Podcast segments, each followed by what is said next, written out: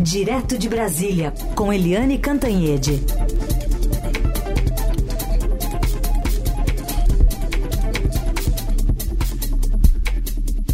Oi, Eliane, bom dia. Bom dia, Heisen, bom dia, ouvintes.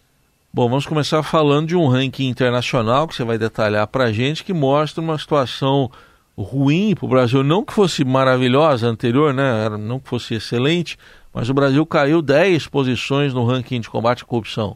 Olha, é um resultado muito ruim, né?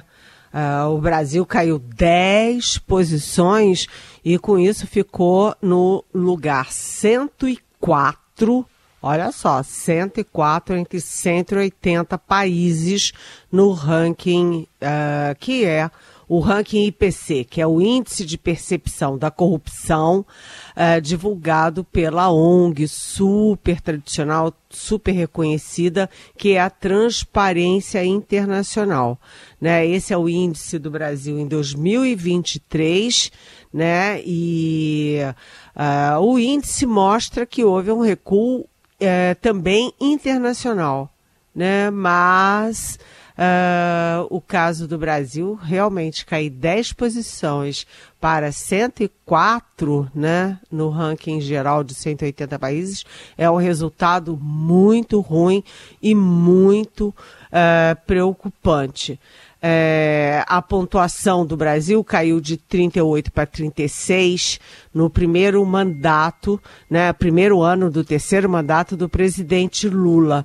Né? E a responsabilidade por esse, é, por esse resultado é muito muito do governo Bolsonaro, que promoveu um desmonte de marcos institucionais contra a corrupção, né, que desmontou sistemas uh, dos órgãos de investigação, de monitoramento, uh, e também, na verdade, o, a, a, transparência internacional mostra que não apenas houve uma responsabilidade, uma herança maldita, nesse caso, é, do presidente Jair Bolsonaro, mas que o governo Lula também vem falhando na reconstrução desses sistemas desarticulados na era Bolsonaro né? Foi, foram vários retrocessos e o Lula está demorando a recuperar o terreno perdido.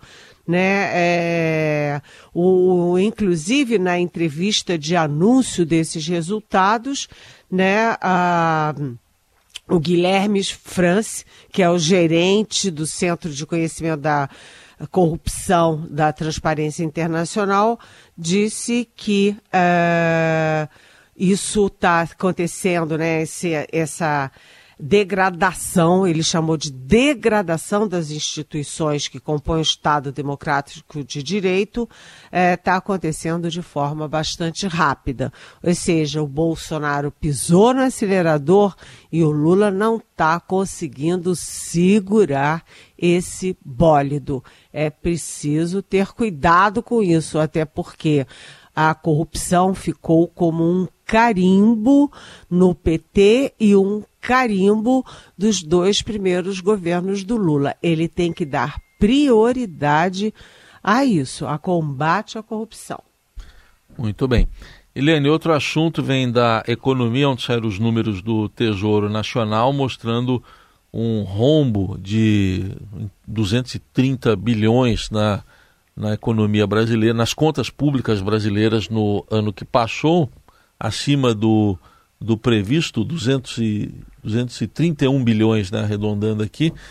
É, a gente vai ouvir aqui para você comentar o que disse o ministro Fernando Haddad. Ele explicou aí o tamanho do rombo do ano passado, dizendo que a antecipação do pagamento de precatórios, aquelas dívidas das quais não cabe mais recurso, isso aí deu mais de 92 bilhões.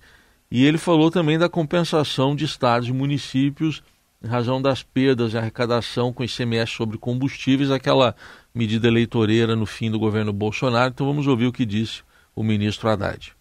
Esse resultado é a expressão de uma decisão que o governo tomou de pagar o calote que foi dado tanto em precatórios quanto nos governadores em relação ao ICMS sobre combustíveis. Então, desses 230 bilhões, praticamente a metade disso é pagamento de dívida do governo anterior, que poderia ser prorrogada para 2027 e que nós achamos que não era justo com quem quer que fosse o presidente na ocasião. Então a decisão, na minha opinião, é acertada, ela foi amplamente divulgada. Nós fomos ao Supremo defender a tese de que aquele calote era inconstitucional e eu penso que a opinião pública, formada e informada, deveria levar em consideração esse gesto do governo de colocar ordem nas contas no primeiro ano de governo. E aí, Helene, a sua avaliação? Ah, é aquela história, né? É, é uma meia verdade do ministro, o ministro Fernando Haddad. Isso não está em nenhum jornal hoje, uh, porque jornal impresso, né? Claro que nos jornais online sim está, porque o ministro falou bem tarde, não deu tempo de pegar as edições impressas. Mas o problema é o seguinte, né? Uh, 230,5 bilhões de reais né, de rombo nas contas públicas é um recorde, é o segundo pior resultado da história, né, e o pior desde 2020. Né, e isso, evidentemente, é um resultado muito ruim para a economia e tem um efeito ruim também na política. Né? Os precatórios, sim, isso teve um peso enorme nesse resultado ruim né? Praticamente metade foi por causa dos precatórios, porque o precatório é aquilo, né? São dívidas judiciais que o governo poderia continuar empurrando com a barriga, empurrando com a barriga, mas tem que pagar. E com isso o, o déficit, é, o rombo explodiu. Hum, além disso, o Haddad também tem razão que o governo Bolsonaro promoveu aquela, aquela medida com os combustíveis com um impacto enorme nas contas estaduais. Ok, tudo isso muito bem, muito bom, mas mesmo se não tivesse o impacto dos precatórios e da questão dos combustíveis, uh, o Brasil teria sim um rombo enorme de mais de 100 bilhões uh, no ano passado. De qualquer forma, o rombo é grande, o rombo seria grande mesmo com esses dois fatores. E lembrando que no governo Bolsonaro, no último ano do governo Bolsonaro, o Bolsonaro teve, é, em vez de déficit, teve um superávit de 46 bilhões. Então, são 46 bilhões a favor do, das contas do Bolsonaro e 230,5 bilhões contra uh, o governo Lula. Isso é muito ruim e, obviamente, os bolsonaristas estão fazendo uma festa. Estão fazendo uma festa, uh, inclusive o Ciro uh, o Ciro Nogueira, né, que foi chefe da Casa Civil do Bolsonaro, que é senador agora, é, que é do PP, um partido, aliás, que tem é, ministérios no governo Lula, ele está dizendo, ah, tá vendo? Isso aqui é o governo Lula, gasto, gasto e gasto. Essa é uma crítica recorrente ao governo Lula. Muito gasto enquanto o ministro uh, da Fazenda corre atrás de aumentar a arrecadação. Ou seja, ele fica ali como um Dom Quixote tentando aumentar a arrecadação para pagar os gastos que a área política e o próprio presidente Lula é, ficam estimulando aumentando como se fosse bom para o país. Não é bom, nem para o país, nem para o próprio Lula e o próprio PT. Heisen. Helene Cantanhete continua conosco, agora com mais detalhes dessa operação de ontem da Polícia Federal. Desdobramento de uma da semana passada que teve como alvo o ex-diretor da BIM, Alexandre Ramagem, hoje deputado federal. Ontem, principal alvo foi o vereador do Rio de Janeiro, Carlos Bolsonaro. É, Eliane, a gente vai relembrar um momento, né? Porque em dois momentos se falou de ABIN paralela, não é um assunto novo, né? Gustavo Bebiano, lá em 2020, ex-ministro do governo Bolsonaro, já falecido, é, revelou a existência de uma BIM paralela num programa, uma entrevista ao programa Roda Viva. E naquela famosa reunião do dia 22 de abril, o presidente, então, Jair Bolsonaro, falou também da insatisfação dele em relação à inteligência, à Polícia Federal. A gente vai ouvir esse momento daquela reunião. Eu não posso ser surpreendido com notícias. Pô, tenho a PF que não me dá informações. Eu tenho as, as inteligências das Forças Armadas que não têm informações. A BIM tem seus problemas. Tem algumas informações. Só não tenho mais porque está faltando, realmente, temos problemas. Aparelhamento, etc. Mas a gente não pode viver sem informação. Quem é que nunca ficou atrás do, da, da, da, da, da porta ouvindo que seu filho ou sua filha está tá comentando? Tem que ver, para depois, depois que ela engravida, não adianta falar com ela mais. Tem que ver antes. Depois que o moleque encheu os cornos de, de droga, não adianta mais falar com ele, já era. E a informação é assim. Já tentei trocar gente da segurança nossa no janeiro, oficialmente, e não consegui. Isso acabou. Eu não vou esperar fuder minha família toda, de sacanagem, ou amigos meus, porque eu não posso trocar alguém da segurança na ponta da linha que pertence à estrutura nossa. Vai trocar. Se não puder trocar, troca o chefe dele. Pode trocar o chefe dele? Troca o ministro. E ponto final. Não estamos aqui para brincadeira. Tá, Helene, 22 de abril de 2020. E o que, o que o passado pode explicar sobre hoje? Pois é, mas a frase principal, me desculpa a nossa edição, mas a frase principal do presidente Bolsonaro naquela reunião não está aí nessa fala. A principal fala dele naquela fatídica reunião ministerial é de que eu tenho um sistema de inteligência particular. Isso é que é o mais importante, é ele admitindo que tinha um sistema de inteligência particular, que na verdade não era particular. É uma forma do Bolsonaro misturar o público e o privado, transformar as instituições públicas a Polícia Federal, a Receita Federal, o COAF Federal, é, a ABIN Federal, em eh, sistema eh, de informação particular para ele, para a família dele, é, pros, contra os adversários dele. Isso é que foi mais grave. E assim como o Bolsonaro, naquela reunião, admitiu que tinha um sistema, um SNI é, particular, né, o Gustavo Bebiano, que foi o braço direito dele na campanha de 2018 e depois foi ministro, depois rompeu com ele, rompeu com o bolsonarismo exatamente por essas coisas, o Bebiano disse no Roda Viva, da TV Cultura, que, uh, que o governo tinha uma ABIN paralela. Ou seja, o que é um Estado paralelo, um Estado particular, é evidentemente isso é criminoso.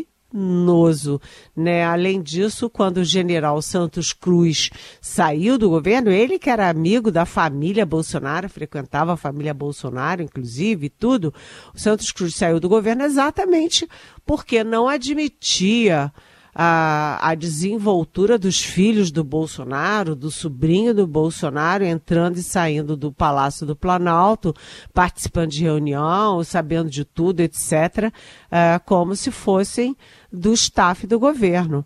Eles não eram do palácio, eles não tinham função, eles não tinham sequer crachá, como é que eles entravam e saíam? Como se fosse a casa da mãe Joana. Então, tudo isso é agora o que está sendo investigado e a grande novidade é que, além do Alexandre de Moraes, além do Supremo, é, e autorizar a Polícia Federal a fazer as operações, você tem uma nova frente aí de, de levar as coisas a sério, que é a Procuradoria-Geral da Procuradoria-Geral da República, a PGR, que agora está com Paulo Gonet.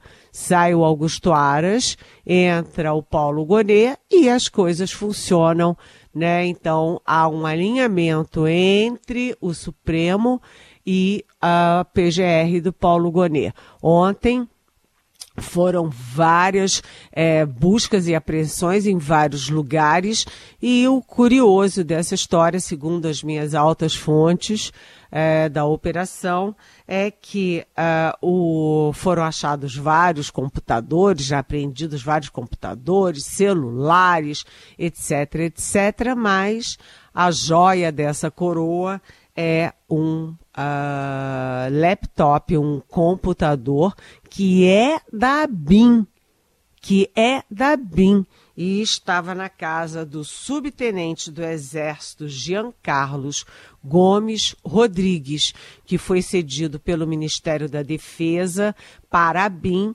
na gestão do Alexandre Ramagem, que agora é alvo da Polícia Federal né, a mulher desse Jean Carlos, desse uh, subtenente do Exército, já era servidora da BIM. Então, uh, eram dois personagens: o marido dela, né, a servidora e o marido dela. O subtenente do Exército, que passavam as informações sigilosas, até secretas, da BIM para a família Bolsonaro, via Alexandre Ramagem.